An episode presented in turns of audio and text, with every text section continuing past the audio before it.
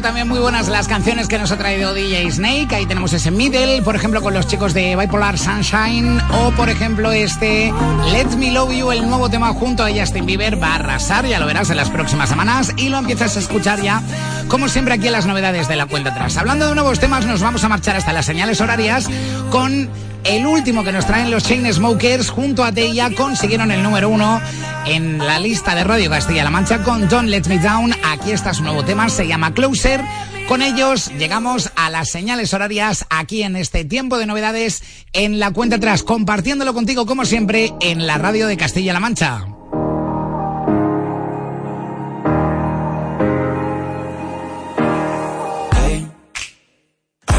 just fine before I met you. I drink too much and that's an issue, but I'm okay.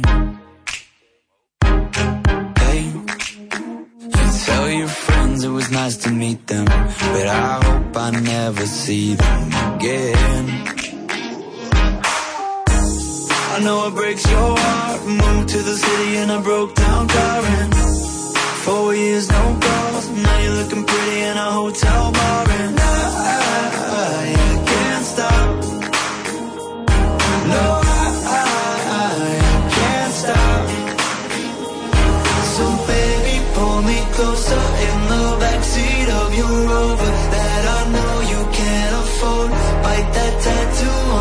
shoulder. Pull the sheets right off the corner of the mattress that you stole from your roommate back in Boulder.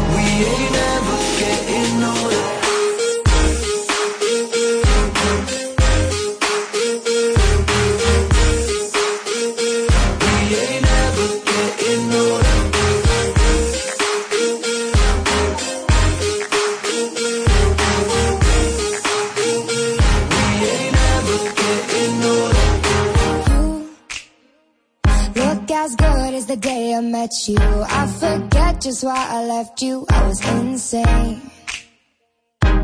Stay and play that Blink 182 song that we beat to death in Tucson. Okay.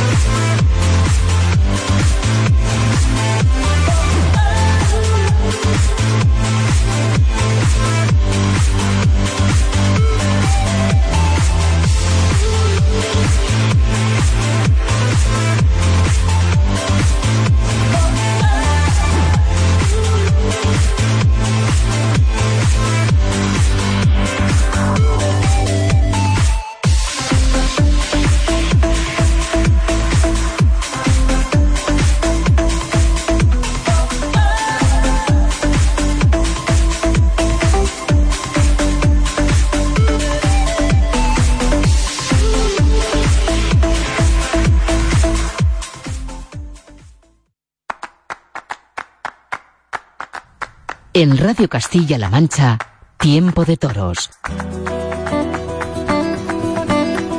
José Miguel Martín de Blas.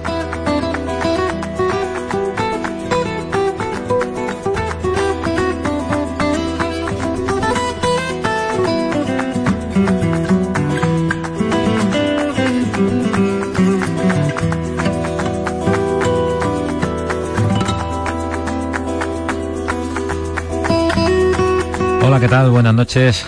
Bienvenidos a este tiempo de toros en la radio, en tu radio, en Radio Castilla-La Mancha. Un balcón en el que nos asomamos al mundo del toreo.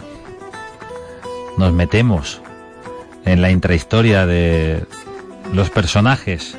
No siempre tienen que ser los más destacados, los que más orejas cortan, pero sí aquellos que nos pueden aportar, que nos pueden contar su historia. En el nombre del toro, por supuesto, hoy hablaremos con dos ganaderos.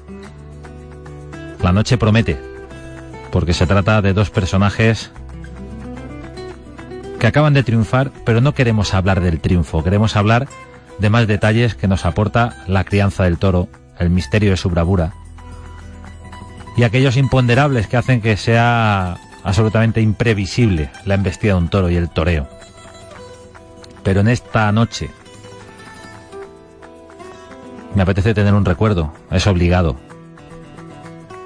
El 28 de agosto, madrugada ya.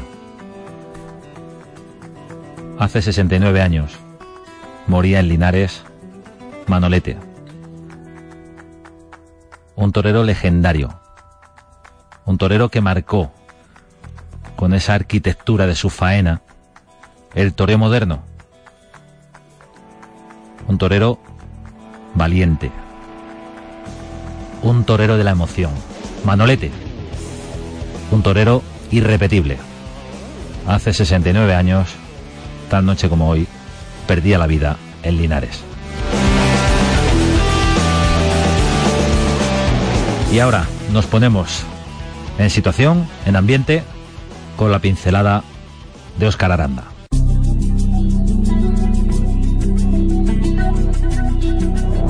Comenzamos esta pincelada informativa por lo sucedido este domingo en los ruedos. En Bilbao, importante faena de Iván Fandiño, para la que hubo petición mayoritaria de trofeo desatendida por el presidente. Diego Urdiales y David Mora fueron ovacionados en el cierre de la feria con toros de Jandilla. También hubo toros en Linares, donde Curro Díaz y Alejandro Talavante salieron a hombros.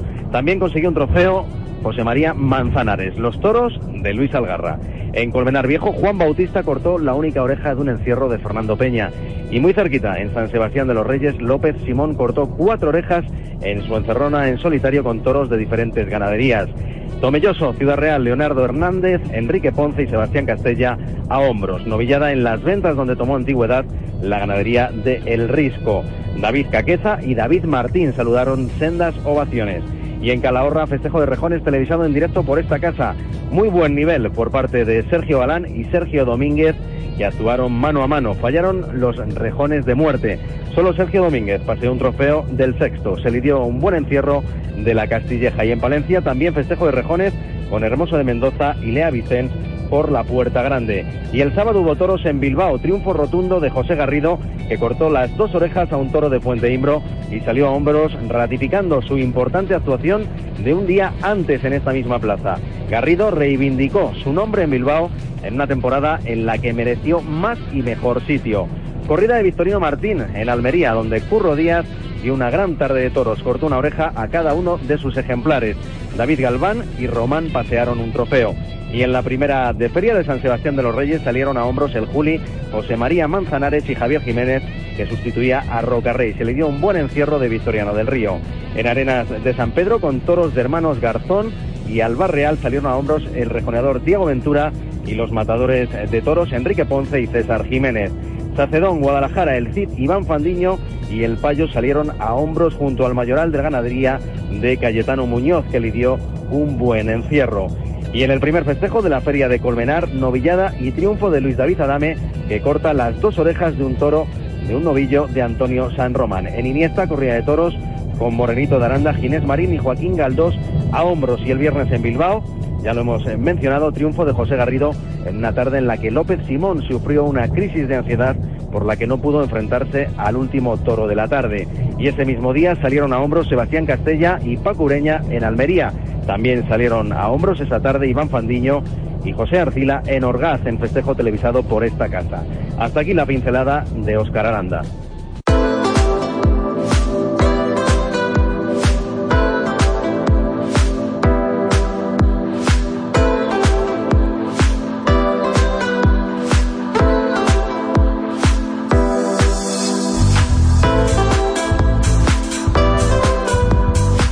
Tiempo de toros en Radio Castilla-La Mancha. Tiempo de toros para hablar con sosiego, con tranquilidad, del toro, del toreo. Para hablar a veces, como esta noche, en el nombre del toro. Porque en tantas ocasiones el toro no tiene quien le defienda.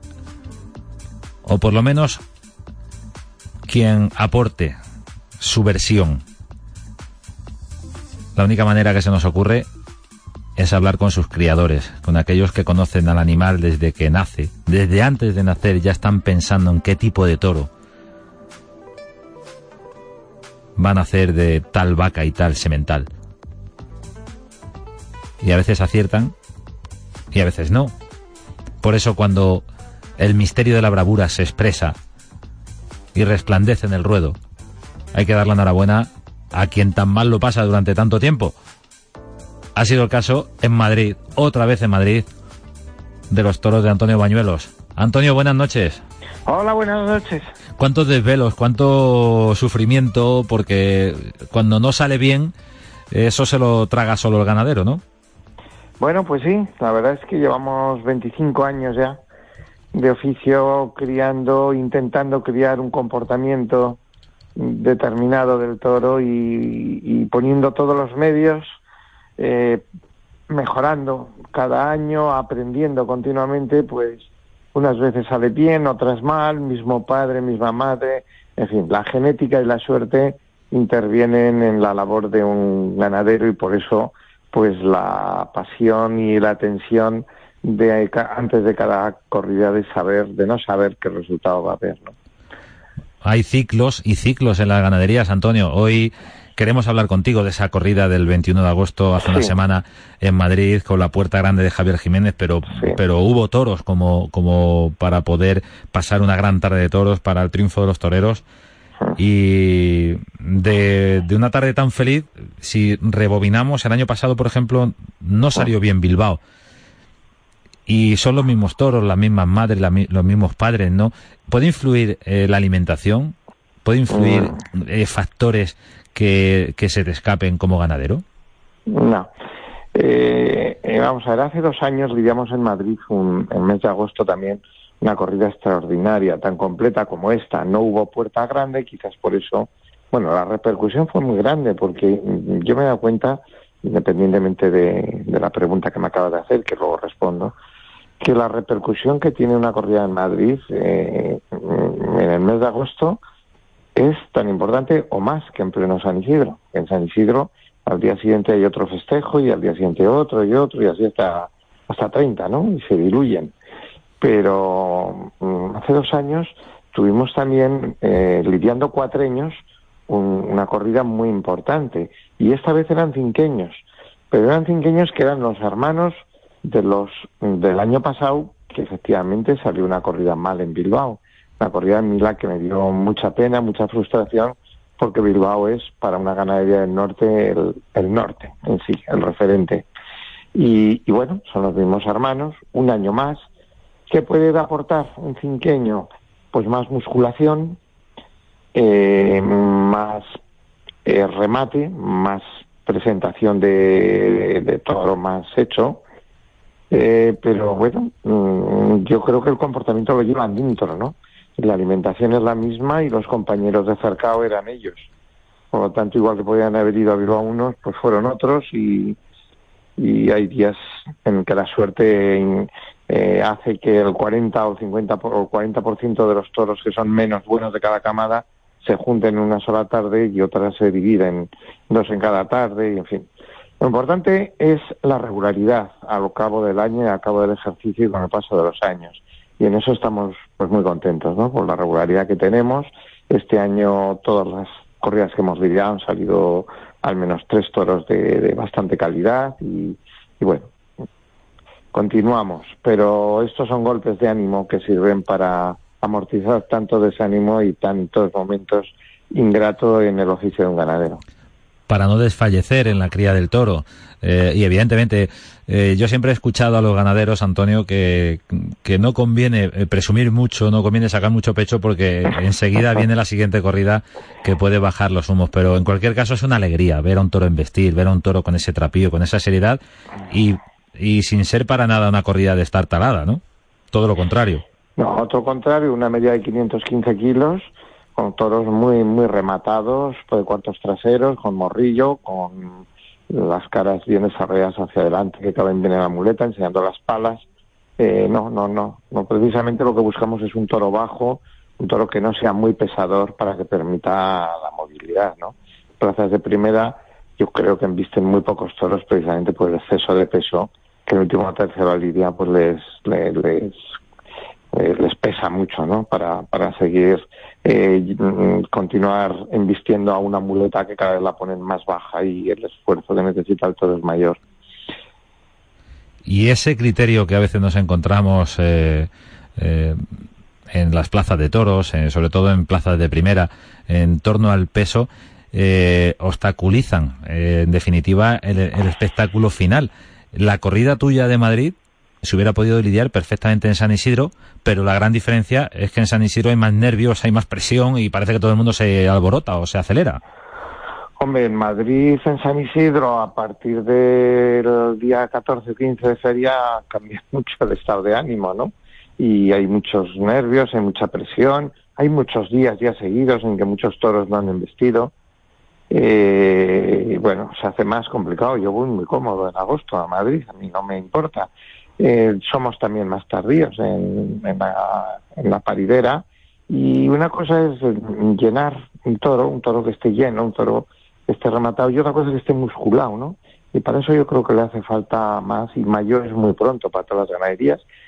Y un hecho cierto es que en todas las ganaderías y en muchas ferias de España, a partir de mediados de agosto empiezan a embestir mucho los toros. En septiembre embisten muchísimo los toros, de todas las ganaderías, dentro de las ferias.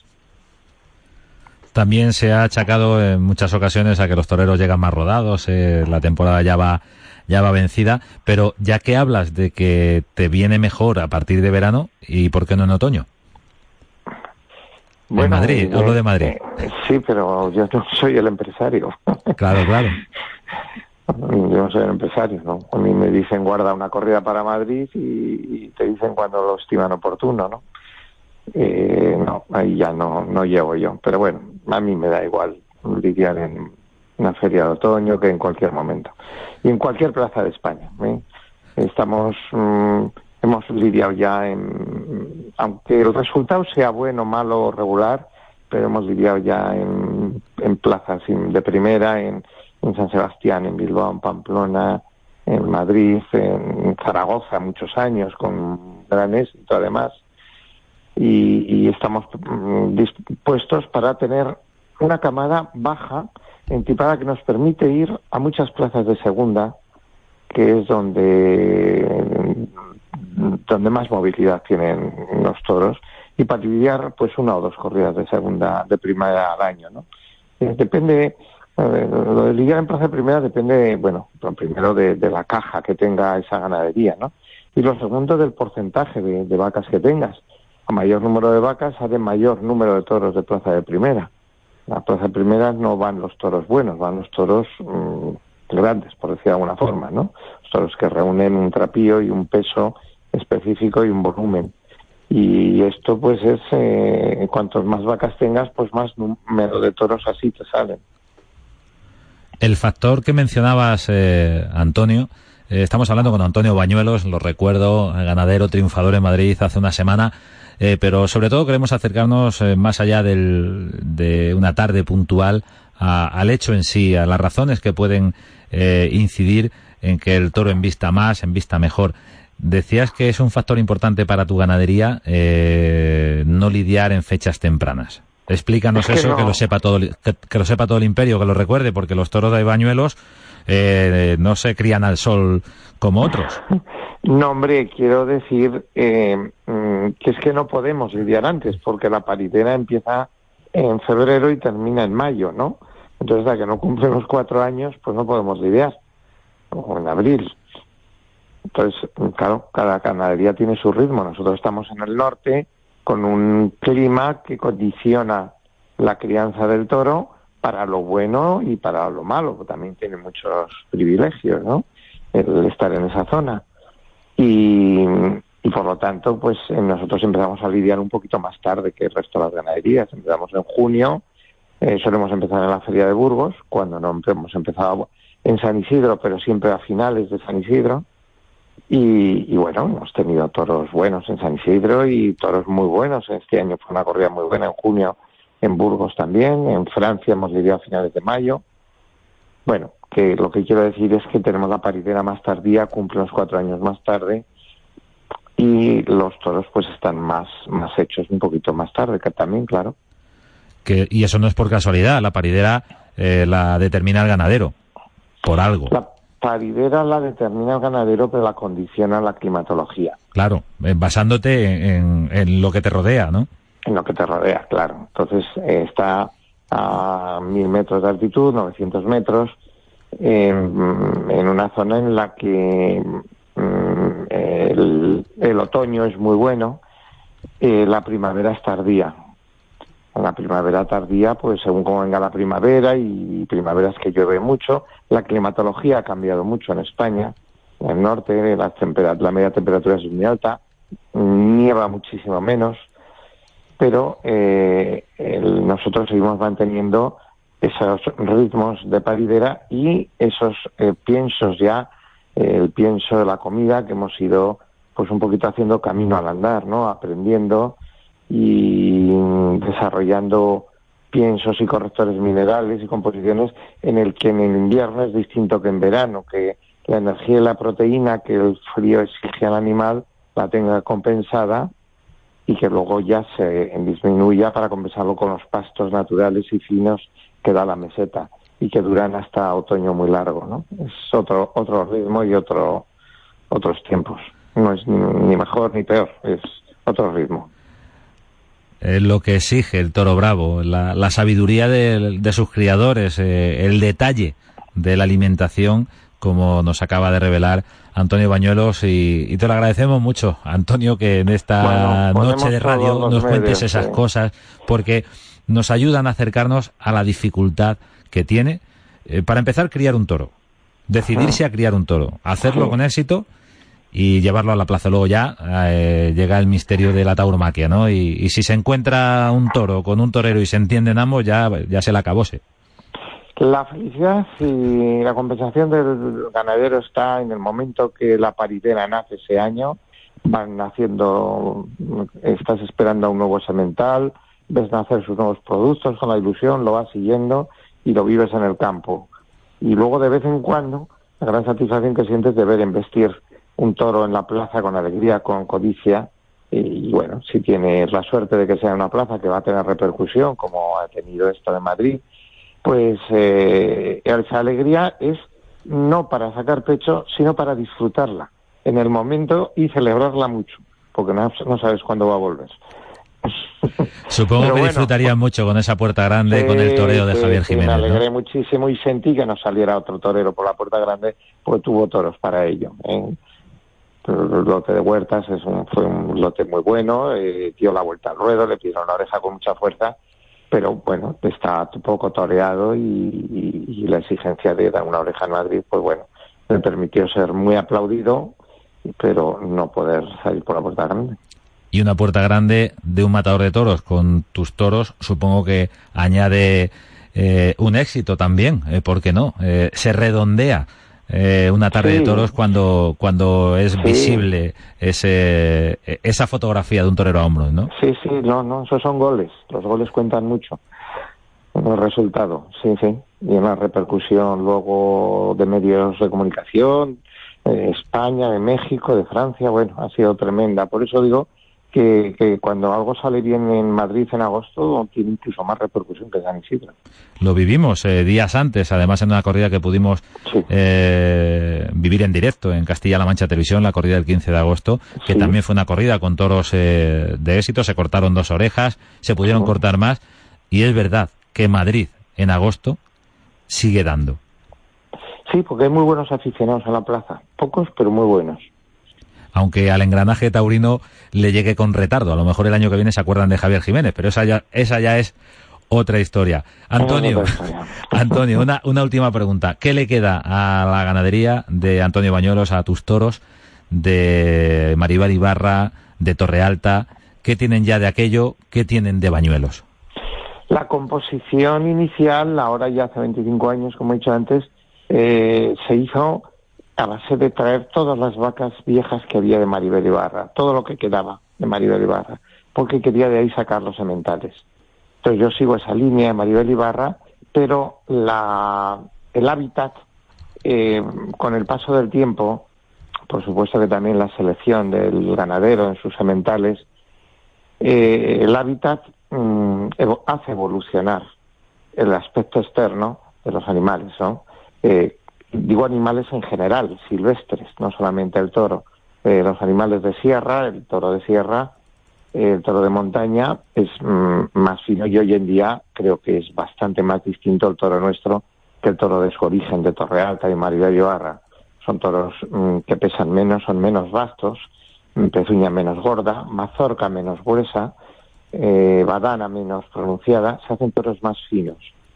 Y si a la calidad que siempre mantuvo el Diorro Maribel Ibarra y Torre Alta le añadimos la fortaleza de vivir en una zona de altitud que tiene una capacidad torácica desde que nacen, la van creando mayor y un endurecimiento por lo quebrada de la orografía de- del hábitat de la finca donde pastan, pues eh, es una evolución que haya quedado ya, pero eh, aquí nunca se puede hablar ni de encastes ni de nada, simplemente de 25 años no es nada en la historia de una ganadería. ¿no?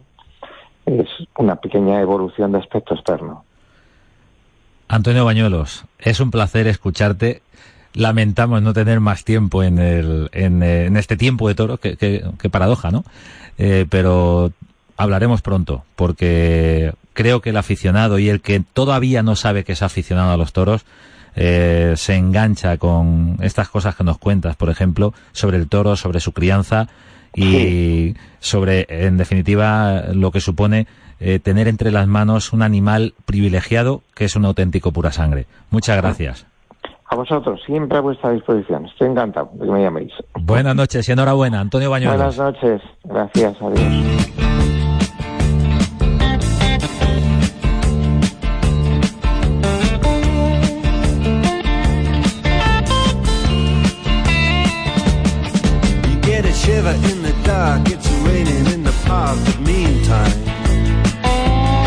Seguimos en Tiempo de Toros, en la radio, en Radio Castilla-La Mancha, en esta noche de domingo, repasando los sucesos, pero desde el prisma del sosiego, de la tranquilidad, de poder adentrarnos en el meollo de la cuestión. Ha sido delicioso escuchar a Antonio Bañuelos, más allá de si embistieron sus toros en Madrid, que lo hicieron, más allá de que un torero saliera por, por la puerta grande, que lo hizo Javier Jiménez, y es importantísimo, pero poder conocer todos esos pequeños detalles en el nombre del toro.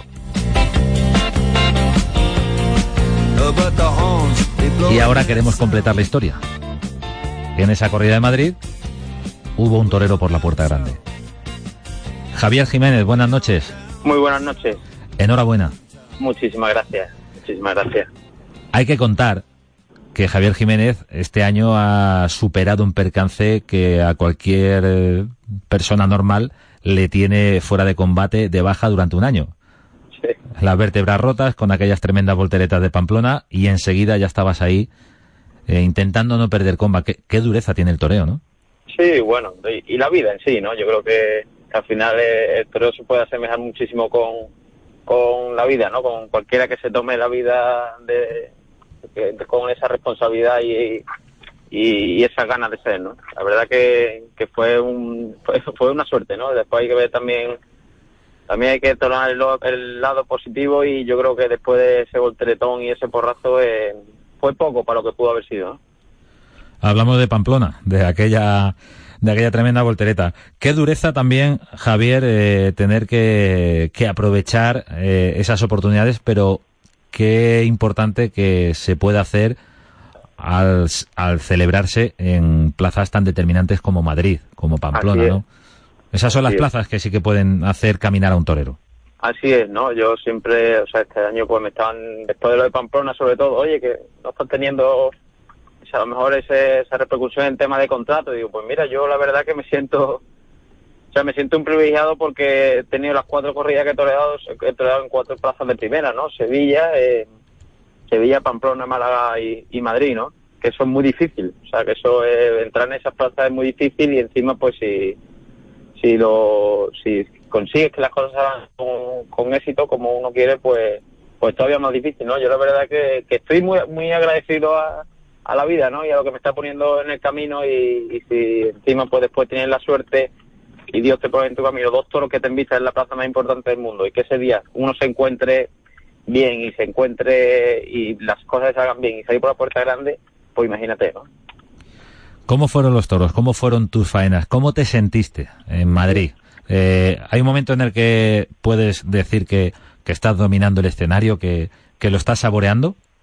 Sí, mira, yo la, la sensación de, del- de ese día, yo más que de, de que si el, el muletazo fue con más calidad, menos calidad, o fue de una forma, fue de otra, quitando conceptos, yo esa tarde esa ha sido de las tardes que yo más he disfrutado y que más he vivido en una plaza de toros. O sea, eso, esa tarde fue de, de verte dos toros investir y, y ver esa gente como, como ver el público, como sobre todo con la segunda faena, cómo se emocionaba y la transmisión que tenían esas faenas y ver y salir de, después de una tanda y ver la gente de pie, eso no se paga con nada, ¿no? Yo más quitando aparte ya efectos y quitando, eh, bueno, que uno para otro mejor, se torar mejor o peor y esa es la emoción, ¿no? La emoción que yo que tuve esa tarde y, y poder vivir, o sea, tener la suerte de poder vivirla, ¿no? De, estar tranquilo, tener esa tranquilidad y de poder vivirla, eso eso es, con la palabra, la leche, ¿no? Y si encima después se junta que unos, la- los toreros siempre soñamos con salir por la Puerta Grande de Madrid. Los toreros soñamos con, con cojar una faena en Madrid.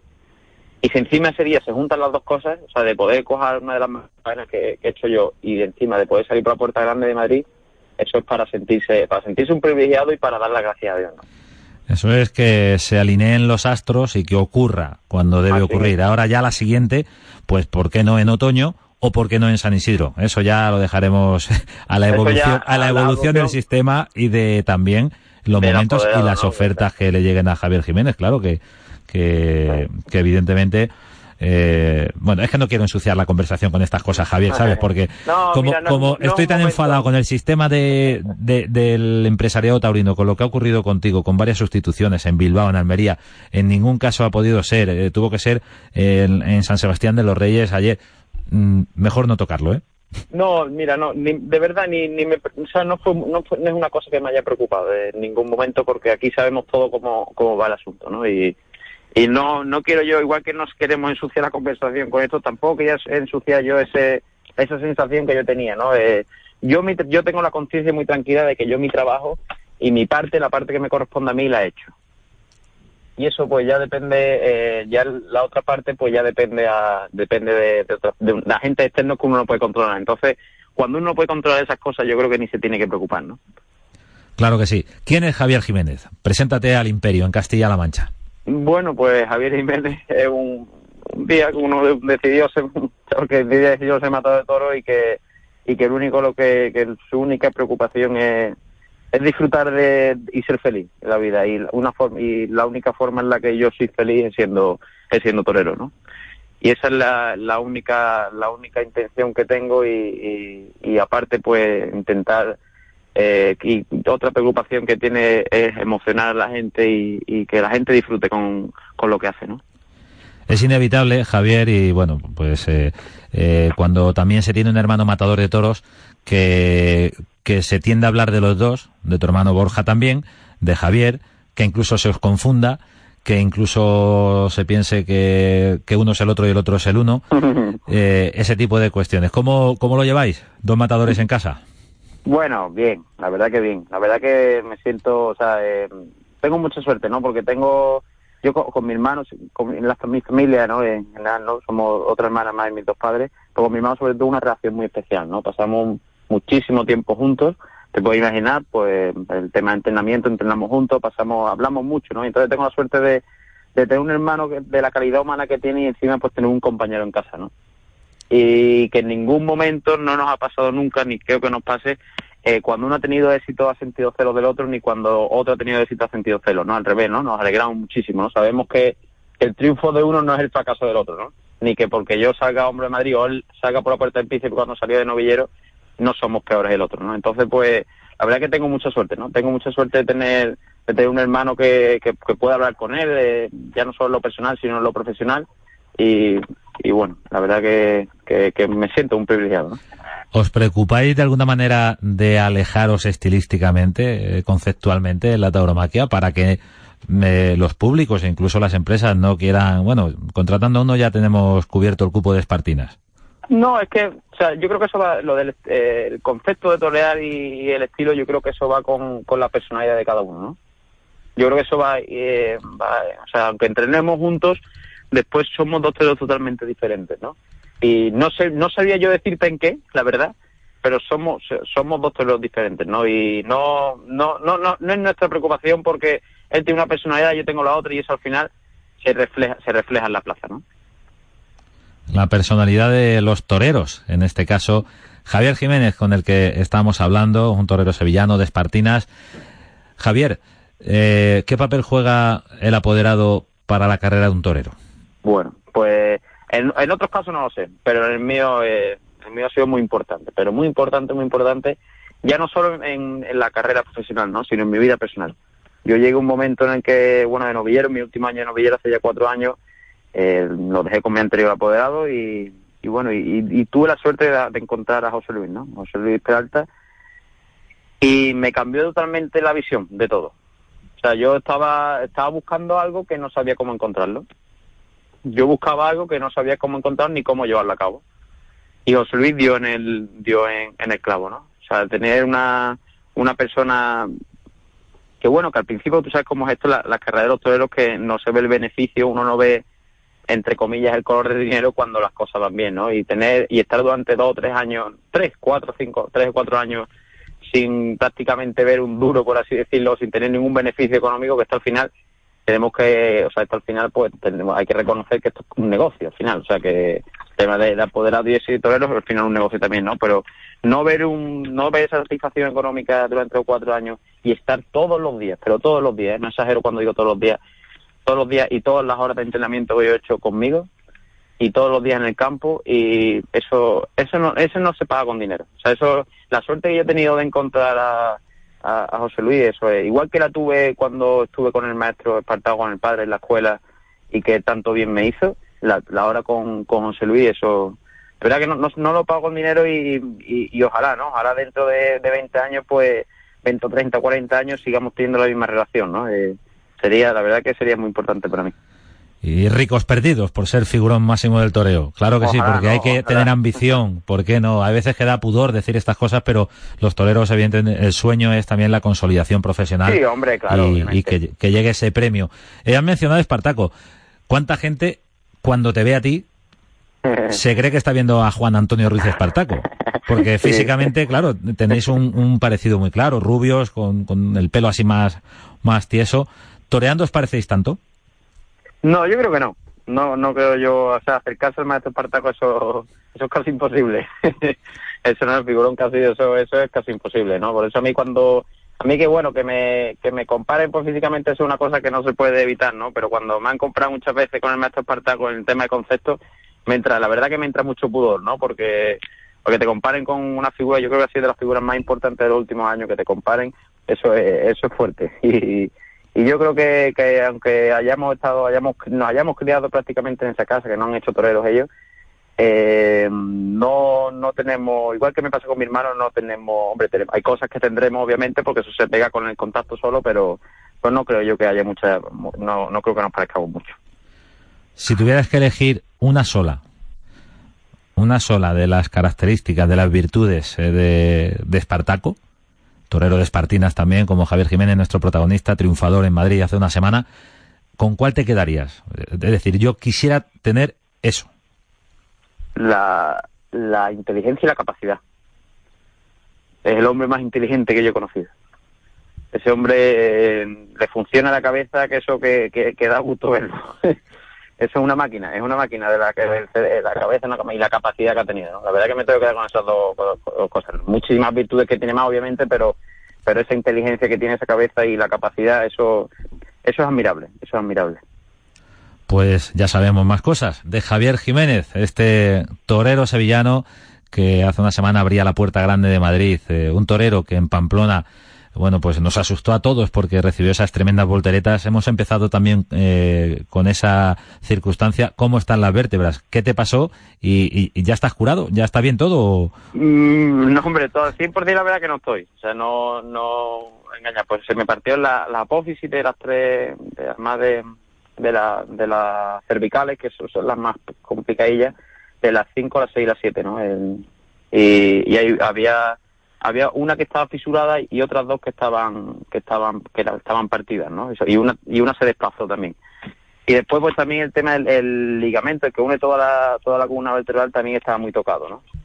Entonces, pues al principio me dijeron que, pues yo trabajaba después el 15 en Málaga, eso fue un 8 de julio, pues el 15 de agosto toreaba en Málaga, me dijeron que me olvidara totalmente de torear, que yo tenía que estar con el collarín hasta el día 8, a un mes por lo menos, porque eso tiene un mes de, de para que se para que se junte, para, cómo- ay, para que se suelden la- los huesos y que el 15 me olvidara, ¿no? Que eso es imposible, ¿no? Y bueno, pues uno gracias a Dios también, gracias también a al fisioterapeuta, a, a Salas, uno que hay aquí en, en Sevilla, que es un, fenómeno, y, y gracias un poquito también a, a la ilusión y a la edad también, pues, pues bueno, conseguimos hasta el 15 de agosto y, y ahora mismo pues lo que tengo el problema de que las, las vértebras están, están bien soldadas, pero cuando hago un esfuerzo o cuando no estoy un poquito con la espalda curvada un poquito me empieza a molestar el, eh, el ligamento todavía.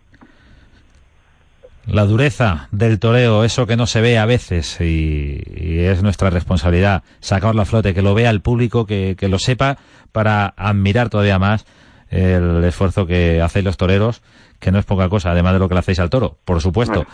Javier, muchísimas gracias por estar con nosotros en este tiempo de toros. Eh, ha sido un placer escucharte y, El placer es mío. y ha sido un placer verte cuajar esos toros de Antonio Bañuelos en las ventas. Muchísimas gracias.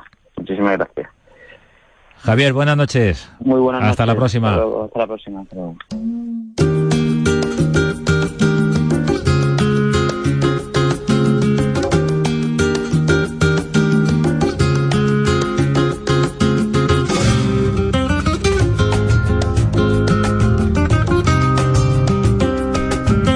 tiempo de toros en la radio en esta noche de domingo y hoy queremos eh, volver la vista, en este caso el sentido del oído, para eh, conocer cómo se encuentra un amigo nuestro, ya es amigo de todos, se llama Escarcha y es un toro de José Vázquez.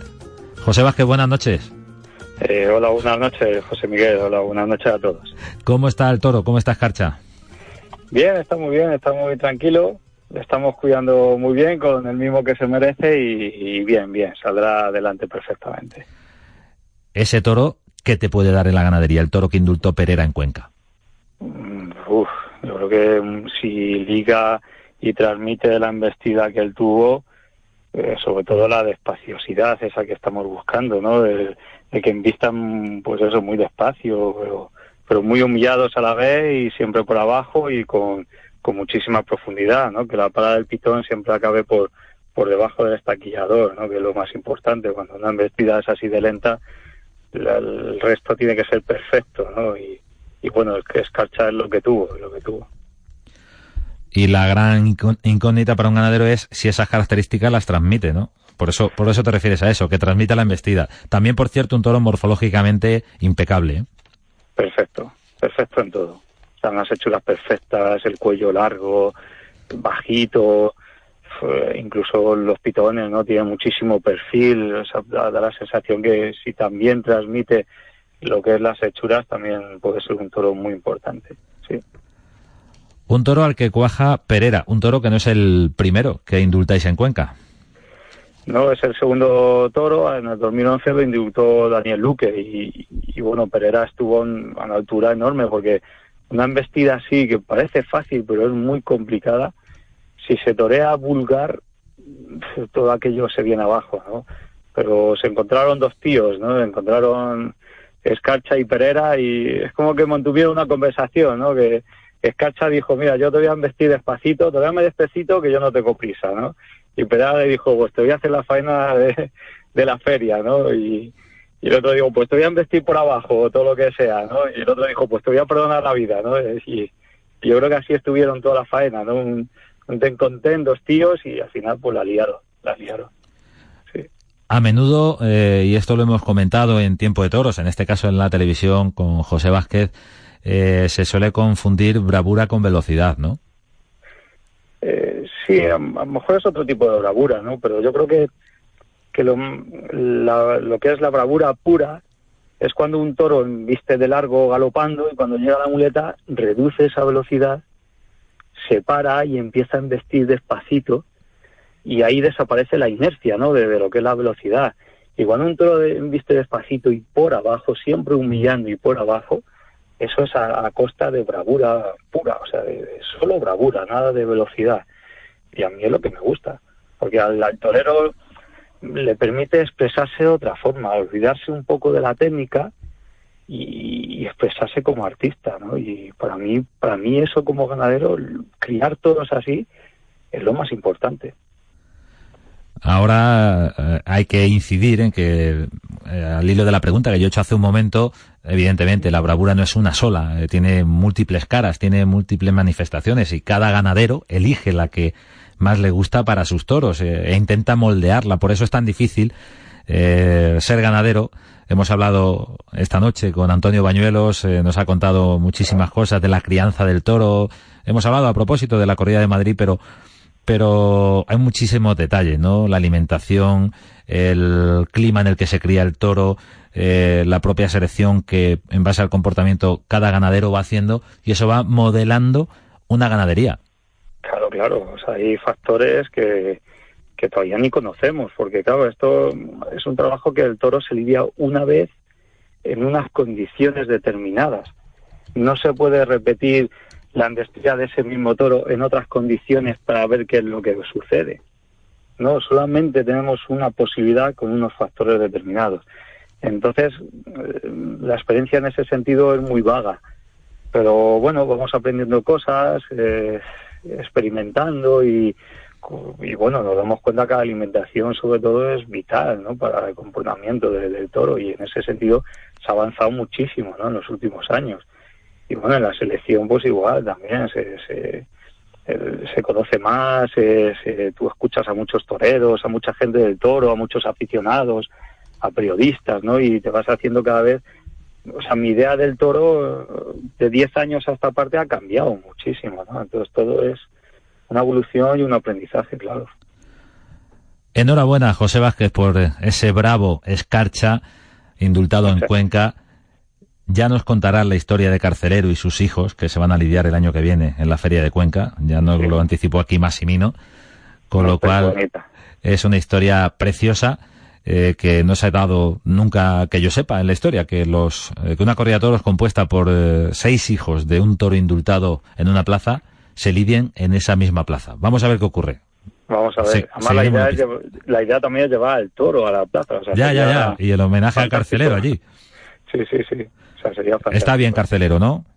Sí, sí, está bien. Mayor, un poco mayor, pero bien. Claro, es un toro que indultó hace cinco años Daniel Luque y eh, este año ha sido Miguel Ángel Pereira el que ha conseguido indultar a ese bravo escarcha de José Vázquez.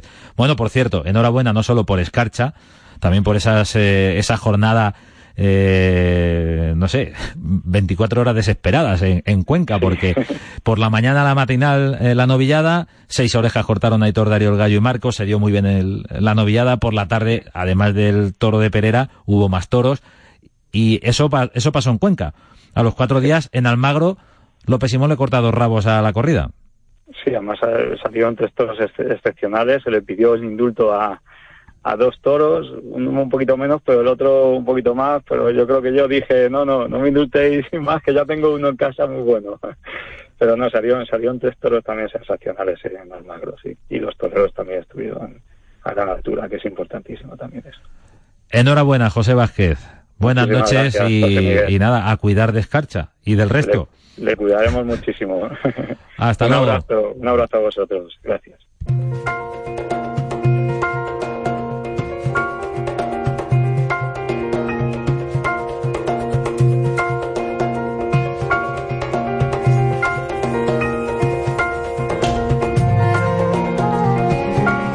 Es tiempo de toros en la radio, en Radio Castilla-La Mancha. Seguimos cruzando la noche del domingo y ahora queremos detenernos en una faena, en, una, en un encuentro, en un nuevo encuentro entre Diego Urdiales y un toro de Alcurucén. Pasó el año pasado en Bilbao y este lo ha vuelto a hacer. Diego Urdiales, buenas noches.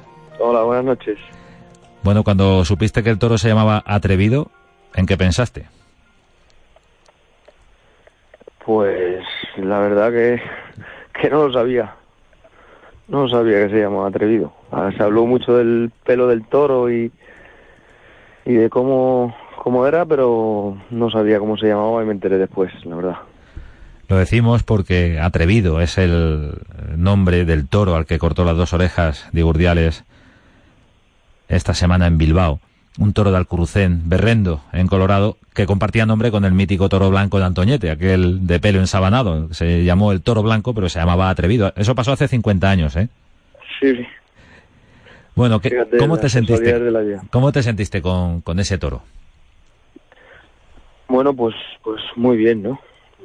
Porque, bueno, pues eh, el toro al principio pues hizo pues, las cosas que tiene Núñez, ¿no? Muy frío, de salida y, y bueno, pues sin, sin emplearse, ¿no? Acababa de, entregarse en el caballo, pues, pues peleó sin más y, y bueno, pues el capote pues lo cogía, pero tampoco el toro se definía, ¿no?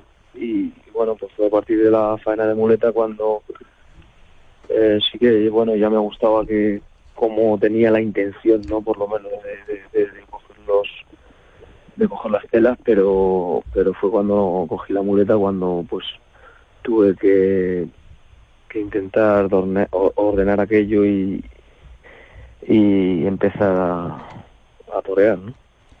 Cuando un toro tiene un pelaje tan eh, espectacular, tan llamativo, eh, ¿se corre el riesgo de que la gente mire más al toro que, que al torero o que al toreo? Sí, a mí me daba mucho miedo el toro ese.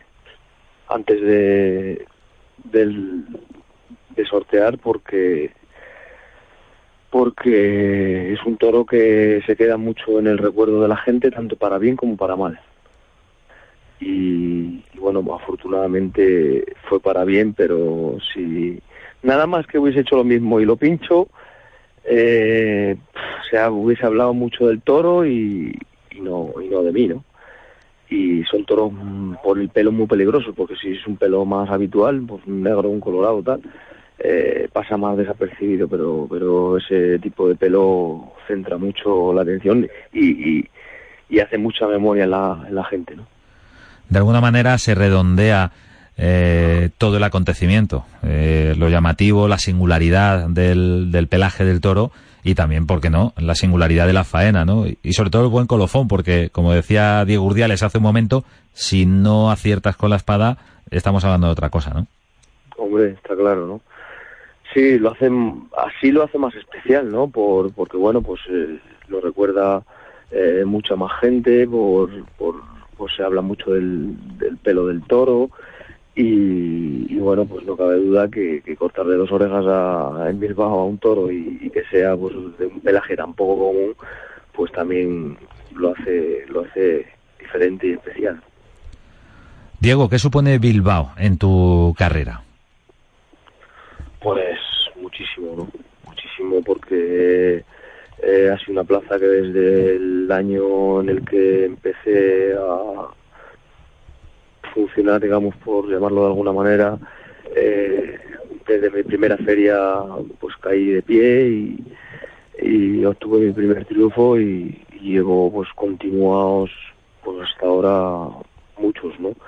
Es, un, es una plaza que, que he vivido momentos muy especiales cuando no toreaba, que soñaba con estar ahí, lo conseguí y, y después pues pues todo lo, que- lo que he conseguido abajo, ¿no? En el ruedo y pues pues es muy importante en mi vida, no cabe duda, ¿no? Y donde he obtenido pues, los triunfos más más rotundos. ¿De alguna manera te consideras eh, el torero del norte? Bueno, siempre me he considerado torero del norte porque lo soy, ¿no? Claro, por, por una vinculación geográfica, evidentemente, pero digo a nivel de representatividad, de cara a los aficionados, de, de, bueno, de llevar ese estandarte. No digo que seas el único, pero eh, si, si tú lo sientes así. Sí, bueno, yo siento, ¿no? Eh, pues la- las cosas que me dice la gente, los aficionados y, y bueno, pues cómo están identificados con, con mi forma de torear y, y no cabe duda que, que el norte especialmente, porque bueno, pues en el sur he tenido la oportunidad de orar pues muy poco, me, de hecho hay infinidad de plazas en las que ni siquiera he debutado pues el norte para mí ha sido ha sido clave, ¿no? El norte, clave en la vida, en la carrera de Diego Urdiales, hoy protagonista en este tiempo de toros. eh, queríamos acercarnos a esa faena, a un, a un toro singular, un toro premiado con la vuelta al ruedo de Alcurrucén, eh, eh, un toro al que Diego Urdiales le corta las dos orejas en Bilbao. Diego, enhorabuena por esa faena, por ese triunfo en Bilbao y sobre todo por seguir dando la razón a quien defiende que tu concepto y tu lucha es lo que tiene que ser. Pues muchas gracias, ¿no? La verdad que es difícil por, muchas veces, ¿no? Porque, bueno, cuando tienes rachas como la que he tenido, ahora llevo tres o cuatro tardes que las cosas están saliendo, pero he tenido alguna racha en la que no viste los toros y, y se hace se hace difícil, ¿no? Porque aguantar el seguir queriendo torear como uno siente y, y, bueno pues es el camino que he elegido y el camino que, sin él pues no soy nadie no y muy orgulloso y, y a la vez pues ahora agradecido a, a que a la suerte pues siempre llega son rachas en el toreo y, y que bueno me estoy disfrutando de,